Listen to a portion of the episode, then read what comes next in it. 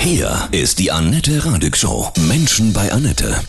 Heute mein Gast, Weltraumexperte mit eigenem YouTube-Kanal, Tim Ruster. Guten Morgen, Tim, grüße dich. Ja, sehr schön hier zu sein. Ich Ja. freue mich, über den Weltraum zu quatschen. Ja, ich auch. Ich finde das alles so faszinierend, gigantisch. Du hast ein Buch geschrieben, Können wir auf Gravitationswellen surfen? Ein Reiseführer durch Raum und Zeit. Was sind Gravitationswellen ganz genau? Das ist schon mal eine gute Frage, damit der zukünftige Weltraumtourist auch weiß, worauf er Ja. sich da einlässt. Also im Prinzip entstehen Gravitationswellen, wenn zwei schwarze Löcher kollidieren. Also wirklich die schwersten Objekte im Kosmos. Und die bringen dann den gesamten Weltraum zum Vibrieren. Das heißt, das ist ein bisschen spektakulärer als so eine schöne Welle, die man in Ibiza surfen würde. Aber eignet sich für den Weltraumtouristen eben perfekt, im Sommerurlaub sein Surfbrett mitzunehmen und auf so einer Gravitationswelle, auf so einer schwarzen Lochwelle zu surfen. Das kommt irgendwann, oder? Wir werden es nicht erleben, aber hm, Ja, also das mit den schwarzen Löchern sollte man sich vielleicht nochmal überlegen, außer, außer man hat eine gute Reiseversicherung dann vielleicht.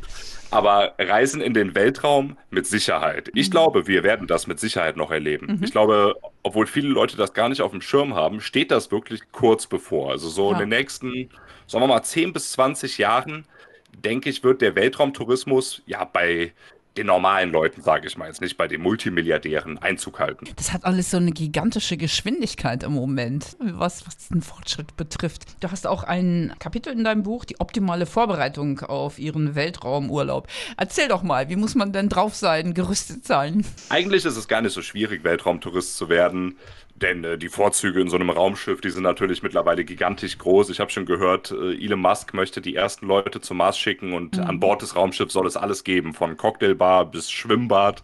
Also das klingt schon ganz verlockend. Aber ein paar Sachen kann man natürlich trotzdem tun, um sich vorzubereiten. Und mein Lieblingsaspekt ist da, beziehungsweise wahrscheinlich der Lieblingsaspekt meiner Frau, dass ich das mal tue, Staubsaugen. Denn die Apollo-Astronauten, also die damals auf dem Mond gelandet sind, das erste Mal, die hatten einen Mini-Staubsauger in ihrem Raumschiff dabei, um den Mondstaub wegzusaugen, weil sonst kann er natürlich die Geräte zerstören. Und äh, deswegen, wer also zu Hause schon Staubsaugprofi ist sozusagen, der ist perfekt gewappnet für seine Weltraumreise. Und so körperlich, wie muss ich mich darauf vorbereiten? Ja, es ist natürlich tatsächlich für den Körper sehr anstrengend. Das geht schon den Astronauten auf der ISS, auf der Internationalen Raumstation so. Die sind ja sogar relativ nah an der Erde. Aber dort herrscht de facto keine Schwerkraft, weil die ISS so schnell ist. Dadurch bauen sich die Muskeln ab, die Körper, die Knochen werden schwach. Deswegen müssen die Astronauten jeden Tag stundenlang Sport machen. Das ist der Grund, warum ich kein Astronaut Ja, geworden ich auch bin, nicht, will ich nicht. sondern Buchautor. Mhm. Leute, die jetzt nur ihren Urlaub im Weltraum verbringen wollen, die müssen sich natürlich darauf vorbereiten. Noch nicht mal zwingend für das Ziel, das angesteuert wird. Sagen wir mal, der nächste Weltraumurlaub geht zum Jupiter zum Beispiel, der größte und schwerste Planet unseres Sonnensystems. Dort ist die Schwerkraft sogar viel, viel stärker als auf der Erde. Aber die Reise dorthin, und die dauert einige Jahre, da ist man natürlich in der Schwerelosigkeit und darauf muss man seinen Körper vorbereiten. Ich war gerade in Österreich und da konnte man auf dem Land und da konnte man diesen Sternenhimmel so schön sehen und dann kommt so eine Sehnsucht in mir zumindest auf und denke, oh, das ist alles so unendlich groß. Was findest du das Faszinierende am Weltraum, wenn du in die Sterne guckst? Ich habe genau das gleiche Gefühl wie du, wenn ich in die Sterne schaue und mache mir dann immer bewusst, selbst bei so einer sternklaren Nacht, wie du sie jetzt in Österreich gesehen hast, da sehen wir maximal 5000 Sterne. Und das ist gar nicht so viel. Das sind 5000 andere Sonnen. Jeder Stern ist wie unsere Sonne Wahnsinn. in unserer galaktischen Nachbarschaft. Also es sind Nachbarsterne. Die sind alle in der Milchstraße. Die Milchstraße ist unsere Galaxis. Und die Sonne ist einer, ich komme jetzt mit den riesigen Zahlen, einer von 100 Milliarden Sternen in der Milchstraße. 100 Milliarden oder sogar noch mehr, das ist die pessimistische Schätzung. Wir sehen davon 5000 am Nachthimmel. Und schon das ist so überwältigend. Und mit, mit meinem Buch wollte ich das eben alles mal so ein bisschen einordnen. Ne? Diese Ja. unendliche Weite, die gar nicht fassbar ist. Eben. Und mal so ein bisschen beschreiben, was, was sind denn unter diesen 100 Milliarden Sternen die interessantesten Ziele? Ein bisschen vermessen, das so beschreiben zu wollen. Und ich habe noch nicht mal davor Halt gemacht. Wer glaubt, das sei schon riesig, jetzt kommt noch mehr. Die Milchstraße ist nämlich nur eine Galaxie wiederum. Ja, von eben, es gibt noch mehrere, ne? Ist, Milliarden. Das heißt, Mhm. ja, Milliarden Galaxien mit Milliarden Sternen im Weltraum verteilt. Und wir leben auf einem Planeten davon. Ne? Also wirklich, ich sage mal, wir leben auf einem Sandkörnchen Mhm. Ja. an einem kosmischen Strand und können uns darüber Gedanken machen. Also es ist es ist super eigentlich. Ne? Also ich finde extremst privilegierte Position, dass wir, mhm. dass wir hier leben können und über den Kosmos Gedanken machen können. Es gibt ja jetzt dieses neue Teleskop, äh, Webb-Teleskop. Diese genau. Aufnahmen sind ja so berührend, dass du denkst, das ist ja wie aus dem Science Fiction, das ist sensationell. Absolut, ja. Und äh, die, das Spannende am James Webb Teleskop ist, dass es im Prinzip eine Zeitmaschine ist. Mhm. Und denn wir gucken mit dem James Webb Teleskop fast bis zum Anfang des Kosmos zurück. Wir sehen die Objekte so, wie sie aussahen, als das Licht sich auf den Weg gemacht hat. Also wir sehen dort Galaxien, die sind 13 Milliarden Jahre alt. Mhm. Und da habe ich auch mit meinem Buch diesen Aspekten wenig vorweggegriffen. Denn einer der spannendsten Aspekte am Weltraumtourismus, sage ich mal, für alle angehenden Weltraumtouristen ist, dass man im Weltraum nicht nur durch den Raum reisen kann, ne, also wie jetzt auf der Erde von, von mhm. Deutschland nach Mallorca zum Beispiel, sondern man kann auch durch die Zeit reisen. Man kann in die Vergangenheit reisen. Das ist im Weltraum überhaupt kein Problem, wie uns jetzt eben das James Webb-Teleskop beweist. Und das eröffnet ja. natürlich ganz, ganz neue Ferienmöglichkeiten. das ist unglaublich. Ähm, glaubst du denn, dass es noch andere Lebewesen gibt, außer uns? Mit Sicherheit. Mhm. Also daran kann es eigentlich keinen Zweifel geben, wenn wir uns mal diese schieren Ausmaße vorstellen. Ja. Wenn, wenn man sagt, es gibt nur Leben auf der Erde, es gibt kein außerirdisches Leben, dann sagt man im Prinzip, dass es auf Milliarden und Billionen Planeten kein Leben gibt, mhm. nur hier auf der Erde. Mhm. Das wäre ein komischer Zufall. Es wäre auch eine riesige Platzverschwendung irgendwie. Ja. Und äh, ja, das wäre ein bisschen egomanisch, würde ich sagen, das zu behaupten. Ich habe noch kein UFO gesehen. Ja. Ich äh, glaube auch nicht, dass diese UFO-Sichtungen Alien-Ursprung haben, sage ich mal. Mhm. Das ist ja immer so der Klassiker. Ne? Man sieht so ein UFO und dann wird jemand entführt und die Aliens machen Experimente, was weiß ich.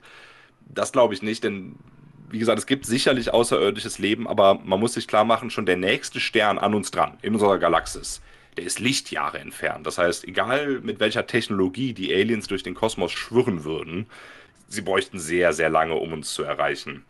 Deswegen würde ich sagen, diese UFOs, UFO heißt ja nur unbekanntes Flugobjekt, das ist irgendwas anderes, vielleicht irgendwas Militärisches oder so. Mhm. Aber äh, die, es gibt einige UFO-Sichtungen, die tatsächlich mysteriös und unerklärlich sind. Aber Aliens wäre immer meine, meine letzte Erklärung sozusagen. Mhm. Hm, du hast in deinem Buch ein wunderschönes Zitat, wie ich finde. Die Sterne werden niemals von Kleingeistern erobert werden. Wir müssen groß sein wie der Weltraum selbst. Mhm. Das ist echt schön. Was hat, ja, dich daran, ja, was hat dich daran so begeistert?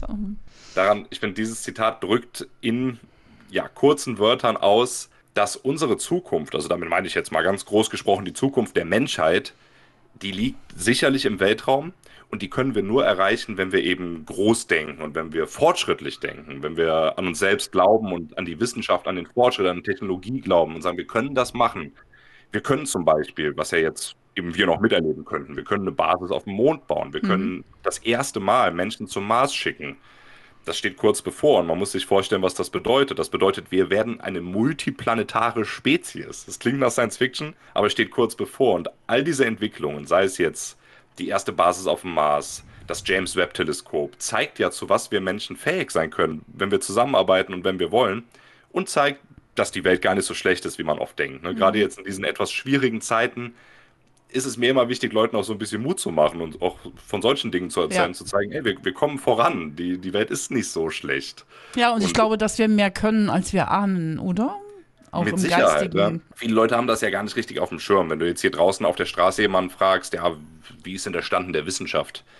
Weiß ja keiner, weil auch relativ wenig darüber berichtet wird. Deswegen ist es mir immer ein großes Anliegen zu zeigen, was da für gigantische Fortschritte gemacht werden. Und ich arbeite ehrenamtlich in einem Planetarium und halte dort mhm. Vorträge für Schulklassen. Und ich sage den Kindern immer, ihr werdet auch in eurem Leben mit Sicherheit noch die Chance haben, auf den Mond zu fliegen oder auf den Mars. Und da sehe ich immer das Strahlen in den Augen ja. der Kinder. Ich glaube, diesen Zukunftsoptimismus, den sollte man mehr verbreiten. Ja, ist schön. Dein YouTube-Kanal explodiert ja auch. Das ist das sichere Zeichen auch dafür, dass dieses Thema total groß wird jetzt. Absolut, ja. Mein YouTube-Kanal ist vor allem seit das James Webb-Teleskop gestartet ja. ist, mhm. wirklich aus allen Nähten geplatzt. Ich habe jetzt die 100.000 Abonnenten geknackt. Das Toll, freut mich natürlich riesig. Mhm. Und ja, ich denke mir dann immer, dass es über 100.000 Menschen gibt, die sich wirklich für diese wissenschaftlichen Themen begeistern, für den Weltraum begeistern, macht mir persönlich total Mut, weil ich davon ausgehe, dass es eben alles äh, wissenschaftsbegeisterte, zukunftsoptimistische Leute sind, mit denen man arbeiten kann sozusagen. Ne? Also wenn wir, wenn wir diesen Spirit sozusagen uns bewahren, dann habe ich keinen Zweifel daran, dass die Menschheit in wenigen Jahren den Mars besiedeln wird zum ja. Beispiel. Vielleicht kann ich ja da mitfliegen und das Ganze live auf YouTube begleiten. Das wäre cool. ähm, die Science Fiction, Star Trek, Star Wars, Enterprise, all das gab es ja schon lange, ja. Und woher glaubst du, haben die Menschen, haben die das Gefühl, dass sowas irgendwann möglich sein wird? Haben sie das in ihrem Geist quasi schon runtergeladen? Das war ja nicht nur bloße Fantasie, wie wir heute wissen ja, oder erahnen. Absolut. Ja, gerade Star Trek mhm. hat ja wirklich viele Entwicklungen vorhergesagt, die es heute gibt. Ich glaube, ja. das erste Smartphone wurde dort irgendwie in rudimentärer Form gezeigt. Weltraumreisen, die damals noch nicht möglich waren, heute schon. Und andere Dinge, die immer noch nicht möglich sind, aber vielleicht es irgendwann sein werden, wie der Warp-Antrieb, mit dem man durchs All reisen kann, der auch in meinem Buch eben als äh, ja, fiktiver Antrieb für die Weltraumreisen dient ich glaube, dass äh, Science Fiction schon immer die, diese wichtige Rolle gespielt hat, uns eben zu zeigen, was möglich sein wird. Und wie immer mhm. gibt es dann natürlich so Unkenrufer, ne, die sagen, nö, das wird niemals gehen. Mit, mhm. Ich war mhm. noch nicht auf der Welt, aber ich nehme an, als die ersten Star Trek-Folgen rauskamen, gab es auch jede Menge Leute, die gesagt haben, was ist denn das für ein Käse? Ja, und davon heute bin ich überzeugt, über, ja. Und heute ist über die Hälfte davon möglich. Ne? Heute läuft jeder ja. mit dem Smartphone in der Tasche rum. Ja. Also daran sehen wir, was für eine wichtige Rolle Science Fiction spielt. Natürlich auch in die andere Richtung, wovor wir uns vielleicht hüten müssen. Zum Beispiel die, einige der ersten wirklich berühmten Science Fiction Bücher von Isaac Asimov die beschäftigen sich ja mit den sogenannten Robotergesetzen. Also wie, wie geht man mit Roboter um? Wann kriegen Roboter Menschenrechte? Zu Asimovs Zeiten gab es ja. ja. noch gar keine Roboter, aber er hat das trotzdem schon vorhergesehen. Und ja. heute ja, ist es ja mit der künstlichen Intelligenz ein absolut aktuelles Thema. Ja, Transhumanismus, hm, müssen genau. wir aufpassen. Das stimmt, definitiv, absolut, ja. Du sagst, die Kinderaugen leuchten, wenn du sagst, na, ihr werdet das noch erleben, könntet vielleicht auf den Mond fliegen. Wie stellst du dir das vor? Wie wird das äh, allein vom Verkehrsmittel auf den Mond möglich sein? Ja, viele Leute wissen das gar nicht, aber zum Mond ist es noch nicht mal so weit. Also selbst mhm. mit den begrenzten technischen Mitteln der, der 60er Jahre, damals die Apollo 11 Astronauten, flog man nur drei Tage hin und dann ja, nochmal drei Tage zurück. Ja. Also mhm. Äh, gut, für einen Wochenendtrip ist es ein bisschen zu weit, aber wenn man sich eine Woche Urlaub nimmt, dann ja. kann man es machen. Ich weiß nicht, ob von dort Homeoffice möglich ist. Das ist oh. dann mit der oh. Zeitverschiebung wahrscheinlich doch ein bisschen knifflig. Aber das ist gar nicht so weit weg. Ähm, also das kann man mit herkömmlichen Raumschiffen bewältigen. Das ist natürlich im Moment noch sehr teuer, das ist eher das Problem. Aber wir sehen in den letzten Jahren, dass die Raumfahrt immer günstiger und günstiger wird. Das hängt vor allem mit Entwicklungen auch im privaten Bereich zusammen, wie der Firma SpaceX von Elon Musk, die das alles günstiger hinkriegen als die NASA wiederverwendbare Raketen gebaut haben. Ja, besser für die Umwelt. Ne? also es werden dann so kleine Mini-Raketen sein, so, so eine Art Super-Flugzeuge. Äh, Sowas Wenn sich da Richtung. irgendwann so ein mhm. Tourismus äh, einpendelt, würde ich sagen, sind das so mhm. kleine Raumschiffe, genau, mhm. mit denen man da hin und her fliegen kann. Und äh, ja, das, das, klingt immer abgefahren, abgedreht, aber ich glaube wirklich, mhm. dass wir die ersten Ferienhäuser auf dem Mond, die haben wir in einigen Jahrzehnten. Ja, krass. Und mhm. also aus vielerlei Hinsicht ein spannendes. Thema, denn im Moment ist es so, dass im Weltraum niemand Eigentum erwerben darf. Also man darf gar keine Grundstücke auf dem Mond verkaufen. Staaten dürfen den Mond, den Mond nicht in Besitz nehmen. Das heißt, da wird sich auch noch einiges ändern in Zukunft. Ja, ja, die Weltraumkriege, nicht? da genau, wird sich dann auch schon wieder gestritten. da müssen wir ja auch uns wieder neue Gedanken machen. Äh, verrückt. Im Moment wird viel berichtet über Sonnenstürme und Polverschiebungen. Mhm. Wie siehst du das? Das ist definitiv ein Problem, was zu wenig angegangen wird. Also heftige Sonnenstürme gibt es immer mal wieder. Meistens passiert nichts Schlimmes. Also was da passiert ist, die Sonne stößt so energiereiche Strahlung aus, sogenannter mhm. Sonnenwind. Das Aber es kann permanent. das sein, dass wir das merken? Also ich habe manchmal das Gefühl, ich merke das. Also ob man das hier physisch merkt, mhm. weiß ich nicht, aber man merkt es, ich habe es letztes Jahr gemerkt, da war ich nämlich in Norwegen und habe Polarlichter gesehen und ah, diese ja. Polarlichter sind eine direkte Folge des mhm. Sonnenwinds, mhm. denn der Sonnenwind bringt die Erdatmosphäre zum Leuchten durch die Energie. Das ist natürlich mhm. sehr schön. Mhm. Ne, dann sieht man schöne Polarlichter. Aber wenn es zu viel Sonnenwind gibt, dann könnte das sogar die Untersee-Internetkabel zerstören, mhm. Strommasten in die Luft sprengen. Also kurz gesagt, ein richtig, richtig heftiger Sonnensturm könnte die moderne Welt für Wochen lahmlegen. Mhm. Und wirklich vorbereitet ist man darauf nicht. Die meisten Leute wissen gar nicht, dass das existiert. Aber statistisch gesehen ist das nur eine Frage der Zeit. Irgendwann wird so ein Sonnensturm uns mal erwischen und dann ja, hm. dann hat man zumindest ein paar Tage kein Internet mehr. Ja, gut, das werden wir dann Ich weiß gar nicht, ob das so schlecht ist. Tatsächlich auch noch überleben. ja. Wow, wow, wow. Wie häufst du dein Wissen an? Bist du den ganzen Tag im Netz unterwegs und tauschst dich aus mit anderen Wissenschaftlern, liest Bücher, äh, guckst Videos, Filme?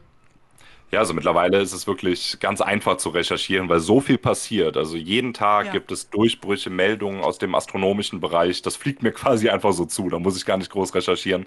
Anfangs, als ich mit meinen Videos bei YouTube angefangen habe, also vor pff, vier, fünf Jahren, da war das noch schwieriger. Da wusste ich nämlich selber auch viel weniger und konnte das nicht richtig einordnen. Aber ich habe Glück, ich habe ja schon erwähnt, ich arbeite ehrenamtlich im Planetarium Köln, mache da so Vorträge und das ist in meiner alten Schule. Also dort, wo ich mein Abitur gemacht habe, und das ist wirklich schon lange her, äh, dort ist im Keller ein Planetarium. Und da dürfte ich schon als Schüler dann immer in den Freistunden runter. Das ist ein Oh, großes toll. Weltraummuseum, konnte da meine Zeit zwischen den Bildern von Galaxien, schwarzen Löchern, Planeten verbringen. Und dort habe ich mir im Prinzip all mein Wissen über den Weltraum angeeignet. Kannst du noch mal kurz erklären, was ein schwarzes Loch genau ist? Ja, schwarze Löcher gehören zu den faszinierendsten Objekten des Universums. Sie sind ja so in jedem Science-Fiction-Film, sage ich mal, so ein bisschen der Bösewicht, ne? Das gefährliche Objekt, das alles einsaugt. Und wenn man zu nah dran kommt, dann ist man für immer weg. Das stimmt auch. Aber trotzdem sind schwarze Löcher so ein bisschen missverstanden, denn sie sind auch sehr wichtig durch ihre Schwerkraft. Es befindet sich nämlich im Zentrum jeder Galaxie ein supermassives schwarzes Loch. Also im Zentrum unserer Milchstraße ist ein supermassives schwarzes Loch. Und wir haben das Glück, was heißt Glück, wenn das nicht so wäre, gäbe es uns gar nicht, aber unsere Erde befindet sich ganz am Rand der Milchstraße und wir bewegen uns um dieses schwarze Loch. Während, seit wir dieses Interview begonnen haben, ist die Erde vermutlich einige Zehntausende Kilometer um das schwarze Loch gewandert.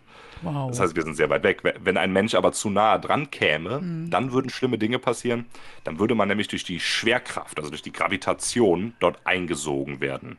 Schwarze Löcher sind einfach nur Objekte, die sehr, sehr schwer sind. Mehr ist das gar nicht. Es muss einfach eine gewisse, ein gewisses Gewicht erreicht werden.